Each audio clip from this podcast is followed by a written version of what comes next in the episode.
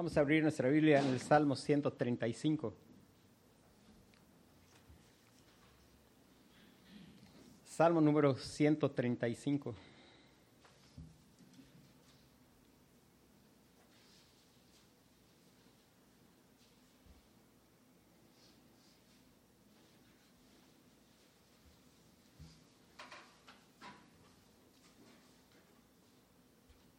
Dice la palabra de Dios, alabad el nombre de Jehová, alabadle siervos de Jehová, los que estáis en la casa de Jehová, en los atrios de la casa de nuestro Dios. Alabad a Jehová porque Él es bueno, cantad salmos a su nombre porque Él es benigno, porque Jehová ha escogido a Jacob para sí, a Israel por posesión suya porque yo sé que Jehová es grande y el Señor nuestro mayor que todos los dioses. Todo lo que quiere lo hace, en los cielos y en la tierra, en los mares y en todos los abismos. Hace subir las nubes de los extremos de la tierra, hace los relámpagos para la lluvia, saca de sus depósitos los vientos. Él es quien hizo morir a los primogénitos de Egipto, desde el hombre hasta la bestia envió señales y prodigios en medio de ti, oh Egipto, contra Faraón y contra todos sus siervos. Destruyó a muchas naciones y mató a reyes poderosos, a Seón rey amorreo, a Og rey de Basán y a todos los reyes de Canaán. Y dio la tierra de ellos en heredad, en heredad a Israel su pueblo. Oh Jehová, eterno es tu nombre tu memoria, oh Jehová, es de generación en generación, porque Jehová juzgará a su pueblo y se compadecerá de sus siervos. Los ídolos de las naciones son plata y oro, obras de mano de hombres. Tienen boca y no hablan, tienen ojos y no ven, tienen orejas y no oyen, tampoco hay aliento en sus bocas. Semejantes a ellos son los que los hacen y todos los que en ellos confían. Casa de Israel, bendecid a Jehová. Casa de Aarón, bendecid a Jehová. Casa de Leví, bendecid a Jehová. Los que teméis a Jehová, bendecid a Jehová. Desde Sión sea bendecido Jehová, quien mora en Jerusalén. Aleluya. El Salmo 135 es, empieza y termina con aleluya. Aleluya. Este salmo es una está compuesto de una selección de fragmentos de otros salmos. Si usted va al 115 se va a encontrar parte del Salmo 135. Si usted va al 133, el Salmo 133, el Salmo 134, todos hay fragmentos en el Salmo 135. Y el Espíritu Santo, guiando al salmista, se, se repite y no se repite porque ya no tenga cosas, porque se haya gastado lo que tiene que decirnos. Él es ilimitado. La razón de la repetición está, tiene que ver con nosotros más que con el Señor. El Señor repite porque es necesario que nosotros podamos escuchar otra vez porque nosotros somos olvidadizos. Dos de los escritores del Nuevo Testamento tienen expresiones que nos recuerdan por qué el Señor repite. Uno dice, a mí no me es molesto el escribiros las mismas cosas y para vosotros es seguro. Tanto Pablo como el apóstol Pedro tenían, sabían que somos olvidadizos. Y bueno, este salmo es un salmo que nos va a recordar cosas que nosotros necesitamos recordar. La, primera expresión del salmo, que por cierto no la leí cuando hice la lectura, es aleluya. Ahí empieza el salmo. Y este es nuestro tema esta mañana, es aleluya.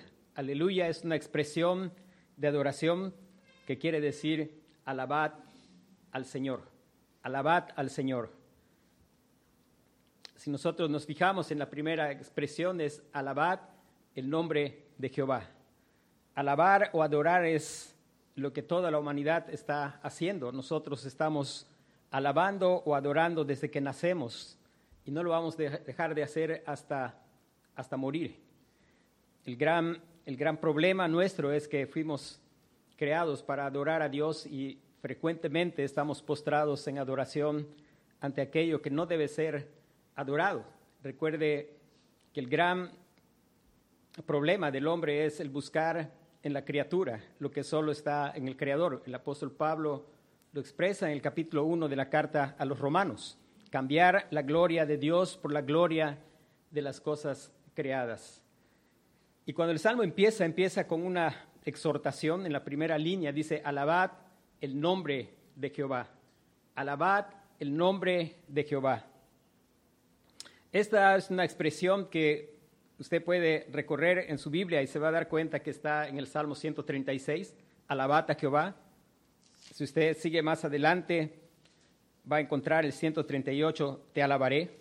Si usted va un poco para atrás, uh, usted va a ir encontrando constantemente la expresión alabar a Jehová, el Salmo 113, el Salmo 150, alabar a Jehová. Dios nos creó para su adoración, nos creó para su gloria.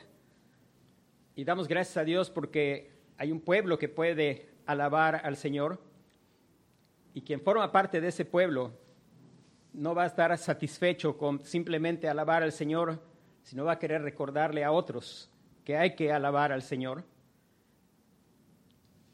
Siempre va a haber en nuestro corazón el deseo de, de que otros alaben al Señor porque el Señor es grande. El versículo 5 dice, porque yo sé que Jehová es grande y el Señor nuestro mayor que todos los dioses. Apocalipsis dice, grandes y maravillosas son tus obras, Señor Dios Todopoderoso. Y uno puede ir leyendo y mirando acerca de la grandeza del Señor, contrario a las expresiones que muchas personas tienen hoy de hablar de Dios en diminutivo. Que Dios nos guarde de hablar así del Señor. Es interesante que en el idioma en que la escritura se escribió no existe los diminutivos. Y cuando queremos hablar de cercanía y de amor a Dios es mejor hablar como hablan los salmos, Dios mío, Señor mío, más que hablar en diminutivo como tenemos en nuestras culturas, porque el Señor es grande sobre todos los dioses. Nuestro Dios es mayor que todos los dioses y no hay más Dios fuera de él. Y la exhortación es alabad el nombre de Jehová. Nosotros tenemos algunas diferencias con la cultura en la cual se escribió la Biblia. Y es que, pues, a veces solemos en nuestras culturas ser muy descuidados a la hora de poner nombres. Sin embargo, en la cultura en la que Dios quiso revelarse al pueblo a que Dios le quiso dar su palabra, para ellos era muy importante el poner nombres. Y cuando uno habla del nombre, está hablando de la persona. Indudablemente, el salmista, que es parte del pueblo del Señor, está llamando a quienes son sus hermanos a alabar el nombre de Jehová. Y damos gracias a Dios porque nosotros podemos reflexionar acerca de su nombre. Los papás de, de Sansón, después de haber tenido la visión, cuando ellos ofrecieron holocausto al Señor y le preguntaron, ¿cuál es tu nombre? Y él dijo, ¿por qué preguntas por mi nombre que es admirable? Isaías cuando escribe dice, será su nombre, dice, admirable consejero, Dios fuerte, Padre eterno, príncipe de paz. Pensar en su nombre. Yo creo que uno de los nombres que más el pueblo de Dios reflexiona es, recuerde, llamará su nombre Jesús porque Él salvará a su pueblo de sus pecados. Hay tanto en su nombre, su nombre es admirable, es el nombre más digno de admiración y su nombre describe su persona. Él es Jehová de los ejércitos, Él es el fuerte y valiente, Él es Jehová Salvador, Él es proveedor, Él es admirable, Él es consejero, Él es Padre eterno, Él es príncipe de paz, Él es todo lo que su pueblo necesita, está expresado en su nombre. Y la primera exhortación es alabar el nombre de Jehová. el Salmo después nos dice a quién se está llamando a alabar el nombre de Jehová. En realidad, este es un llamado que debería ser para toda la humanidad, porque toda la humanidad fue creado a imagen de Dios. Pero caída en el pecado, la humanidad está imposibilitada de alabar al Señor. La humanidad está viviendo buscando en la creación lo que solo puede dar Dios, rebelde contra Dios. Sin embargo, en la segunda línea nos, habla de específicamente a quién se está refiriendo esta exhortación. Alabadle siervos de Jehová. Alabadle siervos de Jehová. La adoración es para aquellos que son sus siervos. Hubo un tiempo cuando Saulo de Tarso era un hombre que se describe a sí mismo como celoso de Dios, un hombre lleno de religión, un hombre sumamente celoso en lo que él pensaba era cumplir la ley del Señor, cumpliendo todo lo que establecía la ley, y sin embargo, él no era un siervo del Señor, hasta el día en que el Señor le, le salvó. Dios, después de que le salvó, Dios obró en su corazón, él estuvo tres años muy probablemente volviendo a leer la escritura que él conocía, pero leyéndola ahora que tenía entendimiento de lo alto, ahora que tenía el Espíritu Santo morando en su corazón, leyéndolo a través y mirándolo a través de los lentes del Señor Jesucristo, y mirando que el, el Antiguo Testamento está lleno del Señor Jesucristo, mirando que él no había entendido hasta que Dios le dio entendimiento. Y después él se presenta, y siempre que se presenta, se presenta a sí mismo como siervo Pablo, apóstol de Jesucristo. Pablo, siervo de Jesucristo, siempre con relación al Señor Jesucristo. Si era apóstol de Jesucristo es porque era enviado por el Señor Jesucristo. Y usando la palabra siervo, la palabra esclavo, un esclavo del Señor Jesucristo. Los siervos de Jehová son llamados, llamados a, a alabarle. Y el Salmo 107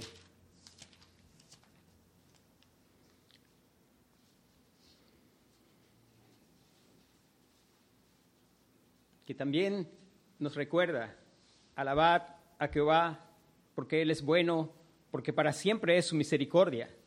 Y dice, díganlo los redimidos de Jehová, los que Él ha redimido del poder del enemigo y los ha congregado de las tierras de oriente y del occidente, del norte y del sur. Y dice, díganlo los redimidos de Jehová.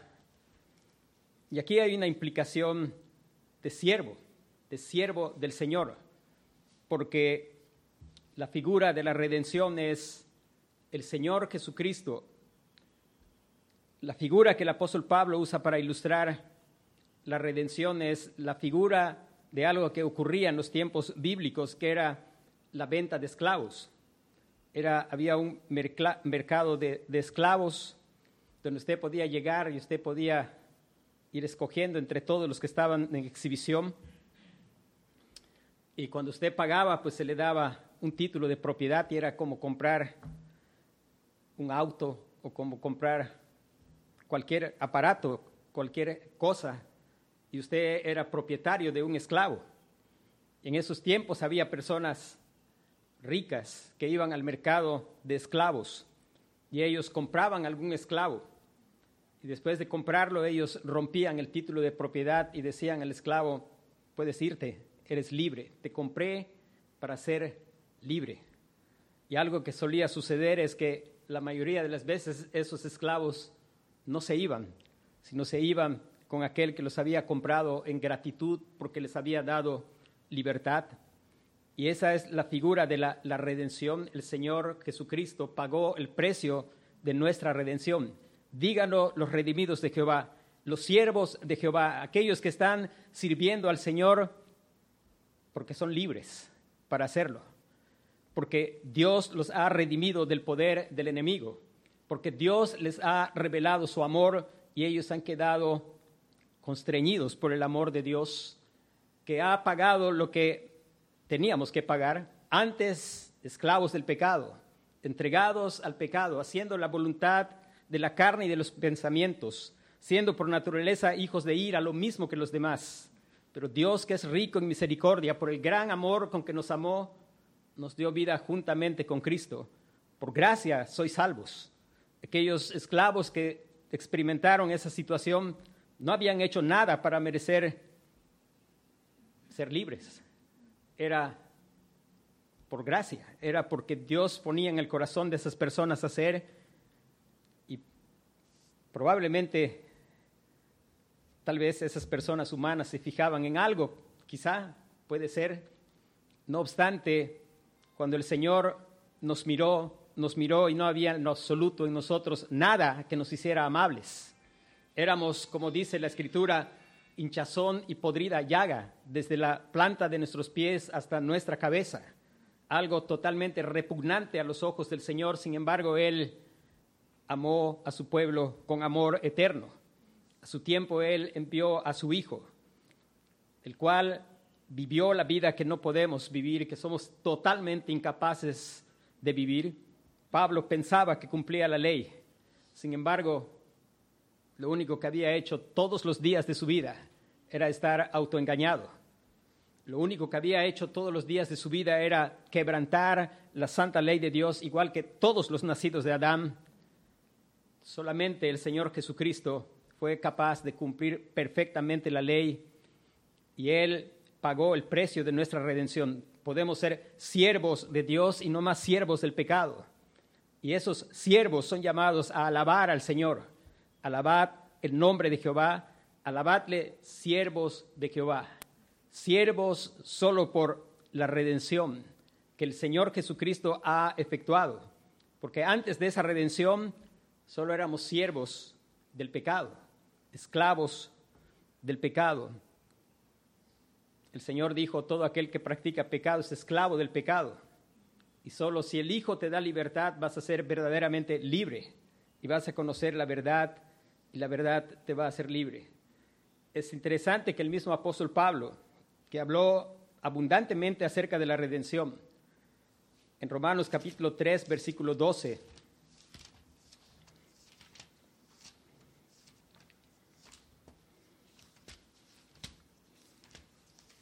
da una definición muy breve, sumamente breve, de alguien que no ha sido redimido.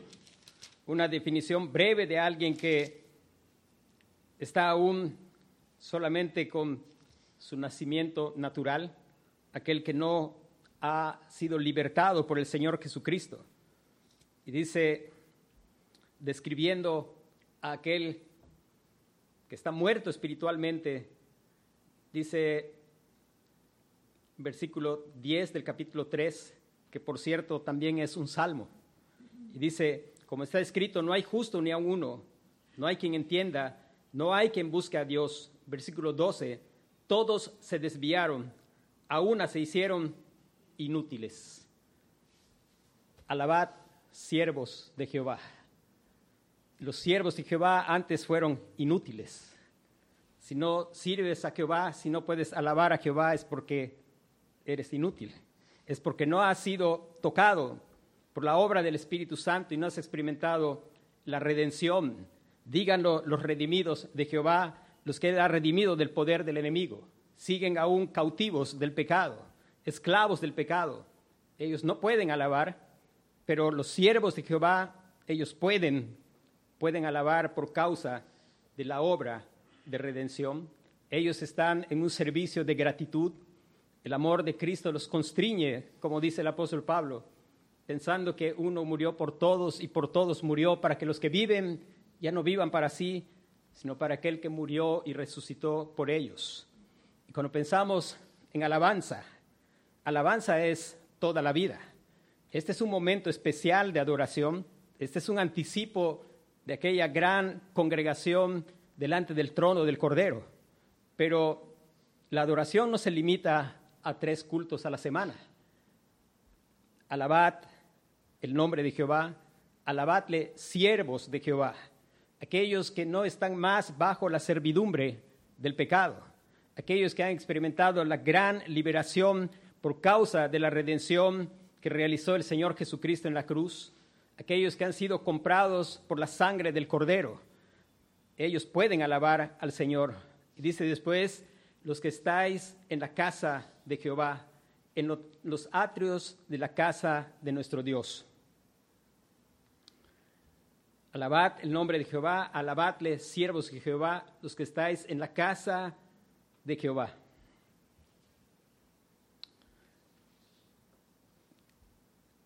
Hay afuera un letrero que dice aquí se reúne la iglesia bautista Emanuel. Parece algo insignificante, pero es algo que tiene mucho sentido. Algunas personas ponen en algunos lugares templo, pero esta es la casa donde se reúne la iglesia bautista Emanuel. Esta es la casa en la que se reúnen siervos de Jehová que han sido redimidos del poder del enemigo. estar en la casa de nuestro Dios. Estar en la casa de nuestro Dios. Este es un edificio que en sí mismo, pues es un edificio, es una casa normal. El Señor dice, no habita en templos hechos por manos humanas.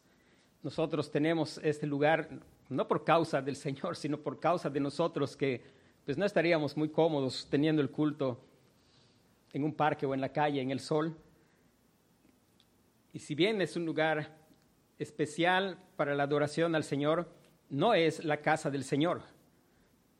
La casa de Jehová es, dice Primera de Pedro capítulo 2 versículo 5.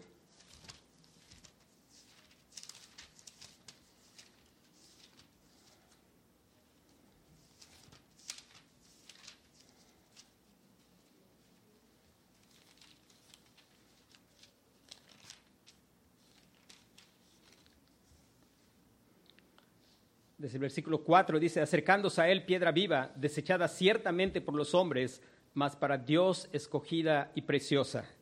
Aquí está hablando del Señor Jesucristo.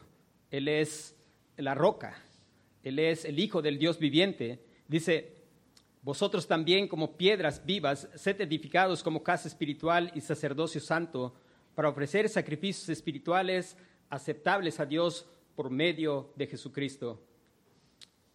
Y hermanos, la casa de Dios son los siervos de Dios, son los que Él ha redimido del poder del enemigo. Y en un sentido, si usted está en Cristo, usted está en la casa de Dios todos los días. Qué bendición que el, salmista, antes de que Cristo hubiera hecho la obra de redención, él decía, en la casa de Jehová moraré por largos días.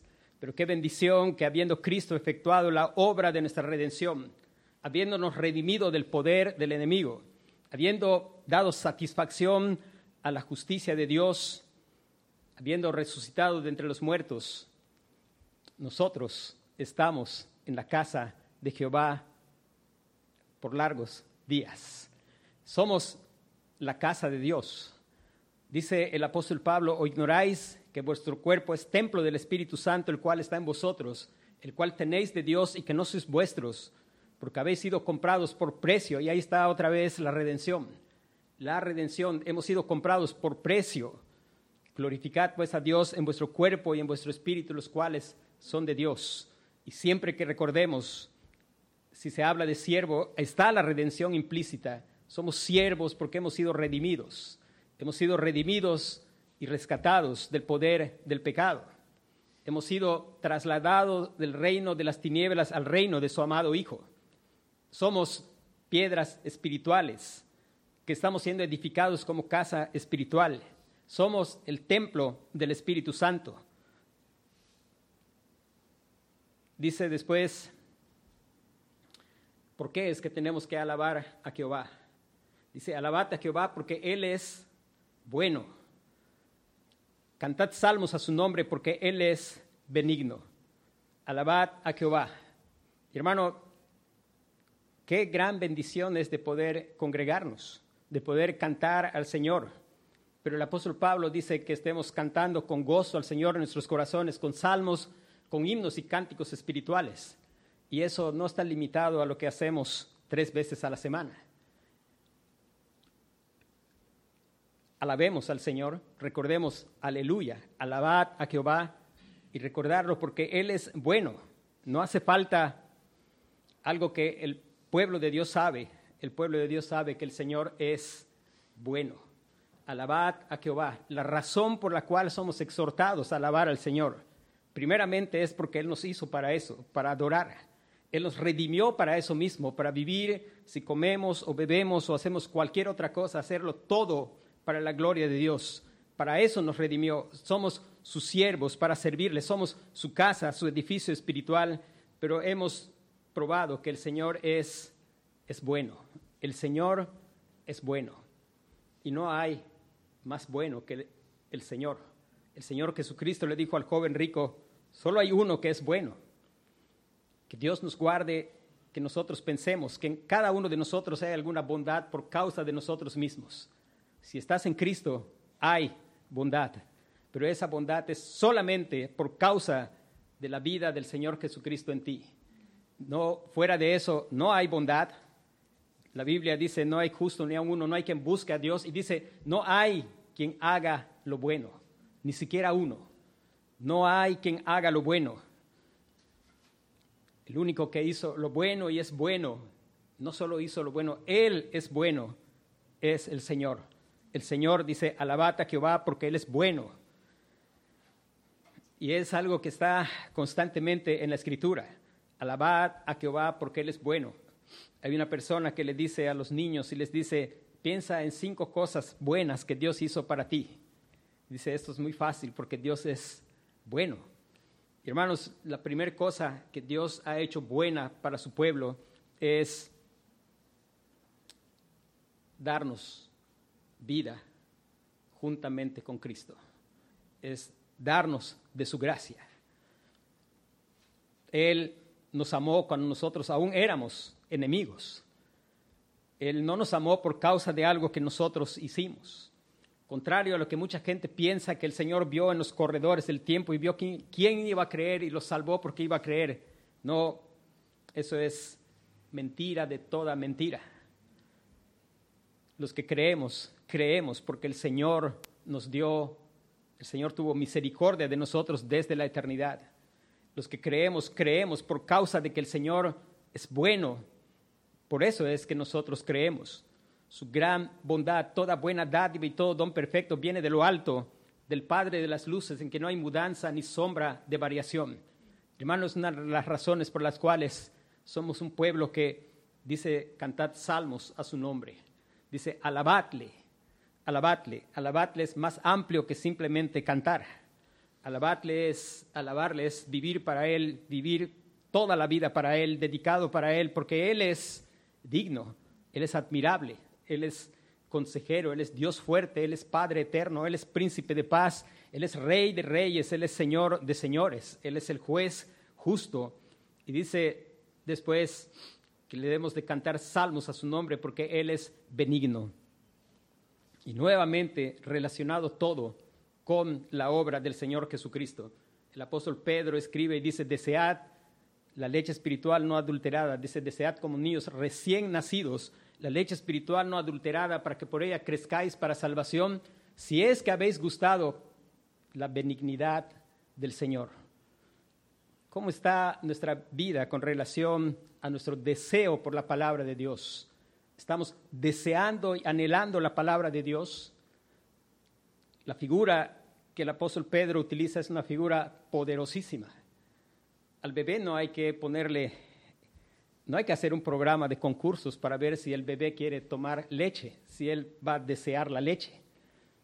Usualmente las mamás no tienen que despertar al bebé cada tres horas para que tome su leche.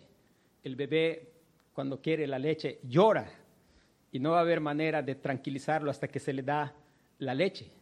Y esa es la figura que el Señor, guiando al apóstol Pedro, utiliza, desead como niños recién nacidos la leche espiritual no adulterada, para que por ella crezcáis para salvación, si es que has gustado que el Señor es benigno, la benignidad del Señor, cantad salmos a su nombre porque Él es benigno. hermanos, una vida de adoración es porque has probado que el Señor es bueno y los creyentes han probado que el Señor es benigno. Quisiera que pudieras reflexionar en cómo está tu deseo por la palabra de Dios, por estar escuchando la proclamación del Evangelio, la verdad de Dios. ¿Cómo está tu corazón con respecto a tu tiempo a solas con la palabra de Dios? El anhelar, recuerda algo importante es, dice, no solo de pan vivirá el hombre, sino de toda palabra que sale de la boca del Señor. Si tú puedes vivir solo con pan, es necesario que tú puedas examinar tu vida. Es necesario que puedas examinar si tú has probado que el Señor es benigno. Si el Señor es benigno, es bueno, tú estás convencido de que toda buena, dádiva y todo don perfecto viene de lo alto, de que el Señor es en gran, no simplemente es bueno, sino el Señor es en gran manera bueno. Él es bueno, Él es compasivo, Él es misericordioso. Canta salmos a su nombre. Después nos da otra razón y es versículo 4, porque Jehová ha escogido a Jacob para sí, a Israel por posesión suya. Jehová ha escogido a Jacob para sí. Otra razón por la cual hemos de adorar al Señor, de alabarle. Otra razón por la cual también está relacionada con la gran salvación y es alabad a Jehová porque ha escogido a Jacob para sí. La elección incondicional del Señor para salvación es un motivo para poder alabar a Dios.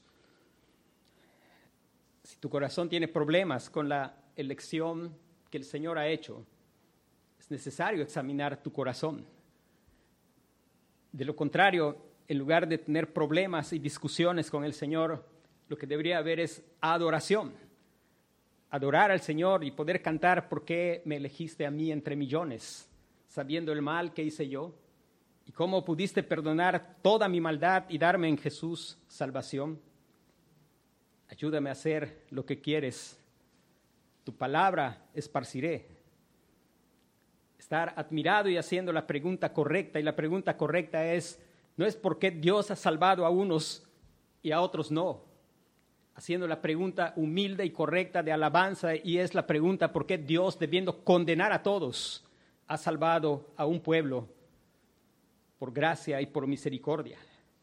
Él ha escogido a Jacob. Jacob dice, el escritor bíblico en la epístola de los romanos dice, tendré misericordia de quien yo tenga misericordia y me compadeceré del que yo me compadezca. A Jacob amé, a Esaú aborrecí alguno de los dos debía ser amado? Y la respuesta es, ninguno de los dos tenía que ser amado. Quizá desde la perspectiva humana usted hubiera pensado que quizá había cosas más amables en Esaú. Pero Dios no es un hombre. Dios es Dios. Y todo pecado y toda rebelión es enormemente grande delante de Dios. Pero Dios Dios escogió a Jacob, un tramposo, uno que se pasó su vida haciendo trampa hasta que Dios obró en su corazón y lo transformó, hasta que Dios lo redimió del pecado, hasta que Dios le quitó aquellas cosas en que él confiaba. Él siempre hacía trampas y arrancaba a correr hasta que Dios descoyuntó su muslo y no pudo correr más. Él siempre estuvo tratando de agarrar por la fuerza lo que Dios tenía para él hasta que Dios le quitó las cosas en que él confiaba. Y él confió solamente en el Señor. Y Dios le cambió no solo su nombre, sino su corazón. Dios le puso por nombre Israel, porque Dios lo hizo una nueva criatura.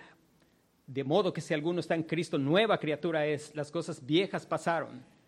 No había ninguna razón para amar a Jacob, pero el Señor lo hizo por el puro afecto de su voluntad, para alabanza de la gloria de su gracia.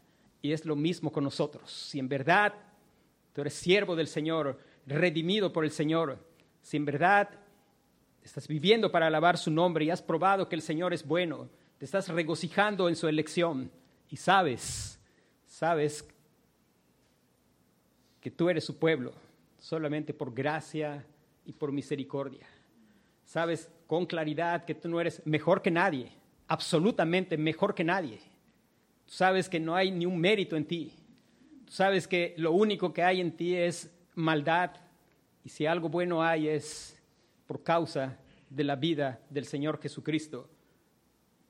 Esa es la única bondad que puede haber y te regocijas en poder saber que el Señor ha escogido a Jacob, a alguien que no es digno de su amor, a alguien en quien no hay nada para que el Señor se moviera a amarlo. Nada amable había en Jacob, al igual que nada amable hay en ningún en ninguno de los nacidos de Adán y Eva. No hay justo ni aún uno, ninguno. Si tú crees que hay algo de justicia en ti, arrepiéntete, no hay. No hay ninguna justicia en ti, ni en mí. No hay quien busque a Dios. Si tú estás pensando, toda mi vida busqué a Dios, arrepiéntete. Toda tu vida has estado buscando un ídolo que crees que es Dios, pero no al Dios de la Biblia. No hay quien haga lo bueno. Aún se hicieron inútiles. No hay ninguna bondad. Cuando nosotros, por la gracia de Dios, hemos comprendido eso, nosotros podemos cantar, ¿por qué me elegiste a mí entre millones, sabiendo el mal que hice yo y cómo pudiste perdonar toda mi maldad? Hermanos, una de las cosas grandiosas que tiene que ocurrir y que debemos de clamar al Señor es que cada vez nos haga reflexionar en lo que ocurrió en esa cruz. Que cada vez nosotros podamos pensar por qué el Señor Jesucristo estaba en una gran agonía y diciendo si es posible que pase de mí esa copa, pero no se haga lo que yo quiero, sino hágase tu voluntad. ¿Es que acaso los seguidores del Señor Jesús eran más valientes que podían ir a la muerte cantando salmos? Que Dios nos haga entender que lo que estaba turbando el corazón del Señor, lo que le hacía tener una gran agonía, no era lo que le iba a hacer el hombre, era lo que el Padre iba a hacer al Señor Jesucristo en esa cruz por causa de tus pecados y de los pecados de su pueblo. Él vino a salvar a su pueblo de sus pecados. Y el pecado no es cosa ligera. Murmurar, mentir, robar, tomar el nombre de Dios en vano cosas que de pronto se hacen y la gente las toma como tan habituales. No son cosas inofensivas, es horrenda maldad por causa del cual el Señor Jesucristo padeció en la cruz del Calvario el abandono de su Padre, pero no simplemente que lo dejara ahí solo, sino que descargara toda su ira sobre su Hijo. Él fue hecho maldición en esa cruz por causa de nuestros pecados. Hermanos, eso nos va a hacer valorar y alabar al Señor. Simplemente el que el Señor obre y cada día nos haga tener un mayor entendimiento de qué es lo que ocurrió en la cruz del Calvario, qué significa Cristo murió por mí. ¿Cuántas veces escucha uno a gente decir Cristo murió por mí? En verdad, que el Señor nos ayude a entender, no es simplemente una frase.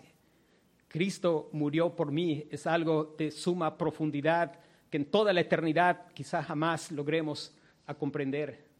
Pero hermanos, eso nos va a hacer pensar y nos va a hacer pensar y quitar cosas de nuestra cabeza. Hay cosas que de pronto inconscientemente tenemos. A veces pensamos que si viene uh, pues alguien que pues nunca tomó alcohol, nunca lastimó a nadie, en cambio, si viene alguien que fue drogadicto y que mató personas y va a dar su testimonio, a veces pensamos que ese es un poderoso testimonio. Eso significa que no entendemos lo que es el pecado. Tanto si alguien nunca tomó un arma y lastimó a una persona, pero Dios lo salvó, ese es un poderoso testimonio. Porque no es asesino necesariamente el que ya ha lastimado a una persona o físicamente ha cobrado una vida es asesino cualquiera que se enoja contra su hermano y dice fato a su hermano, es culpable, dijo el Señor Jesús. La ley no solo es externamente. Hay tanta gente que nunca quizá hemos matado a alguien porque no queremos pasar algunos años en la cárcel, pero si no hubiera cárcel, pues es muy probable que lo habríamos hecho ya. ¿Sabe? El poder mirar, que el Señor nos muestre qué es el pecado y poder estar sorprendidos de que Él me haya elegido para salvación cuando soy indigno, que pueda estar sorprendido y adorar al Señor porque Él tiene misericordia de quien Él tiene misericordia y se compadece de quien Él se quiere compadecer. Y eso nos va a guardar de menospreciar personas. Lo que nos hace menospreciar a otros es que sentimos bien de nosotros mismos. Y es porque hemos dejado de ver al Señor Jesucristo si alguna vez le has visto. Pero si nunca le has visto, te has pasado toda tu vida menospreciando a otros, porque te sientes mejor que otros. Pero sabes que la Escritura llama al creyente a la adoración. Aleluya, alabar al Señor. Y solo podemos alabar al Señor cuando estamos viendo al Señor. Y cuando viendo al Señor estás viendo su santidad, su perfección. Estás viendo que Él es sobre todas las cosas, que Él es grande y poderoso, que no hay otro como Él, que Él es rico en misericordia, que Él es compasivo. Y entonces no te va a quedar ganas para sentirte mejor que nadie. La escritura va a sonar en tu corazón y vas a tener claro que tú eres lo mismo que los demás y que la única diferencia es que Dios, que es rico en misericordia por el gran amor con que nos amó, nos dio vida juntamente con Cristo. Y cuando pensamos en la elección, vamos a adorar al Señor porque ha escogido a Jacob. Yo soy como Jacob, sin nada amable en mí. Dios no escogió a nadie porque había algo bueno en él. Dios no escogió a nadie porque era más inteligente. Dios no escogió a nadie porque iba a creer. Todos estábamos muertos en delitos y pecados, inútiles, incapaces de hacer absolutamente nada para Él y menos para nosotros mismos. Él tuvo misericordia. La Biblia nos llama a adorar al Señor por esa gran misericordia. Después dice, porque yo sé que Jehová es grande y el Señor nuestro mayor que todos los dioses. Porque yo sé que Jehová el Señor es grande y el Señor nuestro mayor que todos los dioses. Qué gran bendición de poder llegar por la gracia de Dios a decir con el salmista, note que no dice yo, no dice porque Jehová es grande, dice porque yo sé. Dios quiera que cada uno de los que estamos aquí podamos decir con convicción por la obra del Señor en nuestro corazón, con rectitud delante de Dios, podamos decir, yo sé que Jehová el Señor, que Jehová es grande y el Señor nuestro mayor que todos los dioses. Dios quiera hacer esa obra en nuestro corazón. Dios quiere hacer esa obra en nuestro corazón, que por haber sido redimidos y ahora siervos, que por haber dejado de ser inútiles ahora somos útiles, que por antes que no podíamos acercarnos a la casa de Dios, hoy somos el templo del Espíritu Santo. Que antes estábamos aborreciendo a Dios y hoy deseamos a Dios porque sabemos que Él es bueno, porque hemos probado que Él es benigno. Que antes nos enojaba pensar que Él hubiera elegido personas para salvación y hoy estamos felices de saber que nos eligió, porque si Él no nos hubiera elegido, déjame decirte, tú y yo nunca lo habríamos elegido a Él, nunca. Estaríamos haciendo cualquier otra cosa hoy, menos estar sentados aquí. Nunca lo hubiéramos elegido, pero hoy alabamos al Señor porque Él nos ha elegido. Y que entonces también podemos llegar a decir, porque yo sé, yo sé que Jehová, el Señor nuestro, no, note qué distinto es que dijera, porque Jehová es grande y el Señor mayor que todos los dioses. Eso es verdad. Pero qué maravilloso es que por la obra del Espíritu Santo podamos decir, porque yo sé, yo sé que Jehová es grande y que el Señor nuestro mayor que todos los dioses, mayor que todos los dioses. Quiera Dios que esta sea la realidad para cada uno de nosotros. Que tú puedas decir, yo sé que Jehová es grande. Y la única manera que tienes de saberlo es que Él te lo revele. La única manera que tienes de saberlo es que Dios abra y te dé ojos de fe para ver al Señor Jesucristo. Si no ves al Señor Jesucristo, tú nunca podrás decir, yo sé que Jehová, nuestro Dios, es mayor que todos los dioses. Que sea no algo que has escuchado, sino algo que sabemos, porque el Señor nos lo ha enseñado, porque Él ha abierto nuestros ojos y el Señor Jesucristo está resplandeciendo ante nuestros ojos. Porque estamos escuchando la exhortación que dice, puesto los ojos en Jesús, el autor y consumador de la fe. Si ya has creído en el Señor Jesucristo, es necesario que tus ojos se mantengan fijos viendo al Señor Jesucristo. Si has creído en Cristo, es que sigues creyendo en el Señor Jesucristo. Y el Señor te sigue enseñando cada vez y cada vez con más convicción que Dios nos guarde de ser personas que hablamos de experiencias pasadas y que pueda ser una experiencia siempre presente. Yo sé, yo supe, yo sé y yo sigo sabiendo que el Señor, nuestro Dios, es mayor que todos los otros dioses. Es más, no hay otros dioses. Clamemos al Señor Jesucristo que abra nuestros ojos. Clama al Señor Jesús que te dé arrepentimiento para vida.